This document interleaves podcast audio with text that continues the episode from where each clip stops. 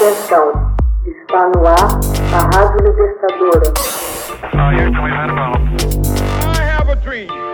Assim sendo, declaro vaga a presidência da República. Começa agora o Hoje na História de Ópera Mundi. Hoje na História, 26 de fevereiro de 1885. Conferência de Berlim partilha a África entre as potências ocidentais. Convocada para 15 de novembro de 1884, por iniciativa do chanceler prussiano Otto von Bismarck, a Conferência de Berlim terminou seus trabalhos em 26 de fevereiro de 1885. Os 14 países europeus presentes e os Estados Unidos entenderam-se, enfim, sobre os conflitos coloniais que assolavam o continente africano. O rei dos belgas, Leopoldo II, obteve na partilha o Congo a título pessoal. A Grã-Bretanha assumiu sua hegemonia sobre uma faixa que ia do Cabo da Boa Esperança, na África do Sul, até o Cairo e Alexandria, no Egito a França se viu contemplada com as terras ao sul do Saara e a Alemanha com a África do Oeste.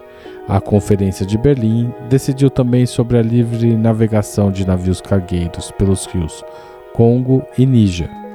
Para os africanos, a Conferência de Berlim e a divisão do continente entre diferentes países imperialistas constituiu-se numa grande ruína social e política as potências imperialistas impuseram seus domínios e construíram uma divisão artificial do território, que não seria nem eliminada nem operada satisfatoriamente quando da independência dos países do continente a partir da década de 1950.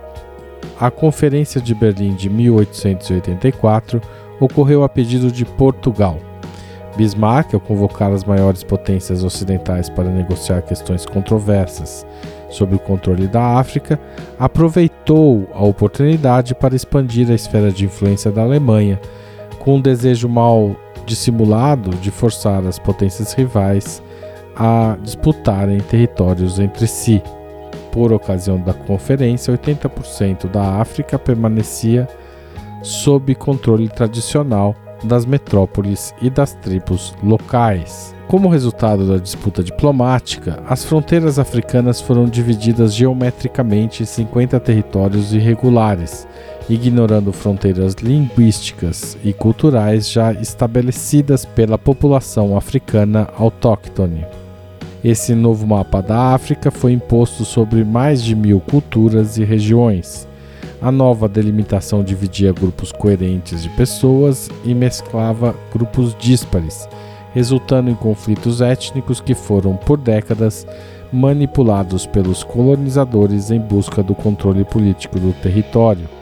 14 países estavam representados por uma pletora de embaixadores quando a conferência se abriu: Áustria-Hungria, Bélgica, Dinamarca, França, Alemanha, Grã-Bretanha, Itália, Holanda, Portugal, Rússia, Espanha, Suécia, Noruega, que foram um país só de 1814 a 1905, Turquia e Estados Unidos. Dessas 14 nações, França, Alemanha, Grã-Bretanha e Portugal eram as protagonistas, controlando a maior parte da África colonial à época. A tarefa inicial da reunião era estabelecer um acordo sobre as bacias e a foz dos rios Congo e Níger para que elas fossem consideradas neutras e abertas à navegação comercial. A despeito de sua neutralidade, parte da bacia do Congo tornou-se domínio pessoal do rei Leopoldo II da Bélgica.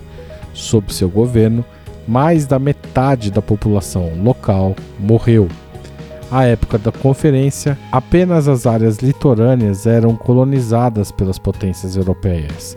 Em Berlim, essas potências disputaram com afinco o controle das regiões do interior. O toma lá da cá continuou até 1914, quando cinco participantes de uma nova conferência redividiram entre si a África. A Grã-Bretanha ficou com o Egito, Sudão anglo-egípcio, Uganda, Quênia, África do Sul, Zâmbia, Zimbábue, ex-Rodésia, Botsuana, Nigéria e Gana. A França coube muito da África Ocidental, na Mauritânia ao Chad, mais Gabão e hoje a República do Congo. A Bélgica e o rei Leopoldo controlaram a hoje República Democrática do Congo, chamado então de Congo Belga. Portugal, por sua vez, tomou Moçambique a leste e Angola a oeste. A Itália passou a dominar a Somália e uma porção da Etiópia, enquanto a Alemanha ficou com a Namíbia e a Tanzânia. A Espanha coube o menor território, a Guiné Equatorial. Hoje na história, texto original de Max Altman, locução de Haroldo Cerávulo Cereza, gravação e edição de Laila Manuelle. Você já fez uma assinatura solidária de Opera Mundi?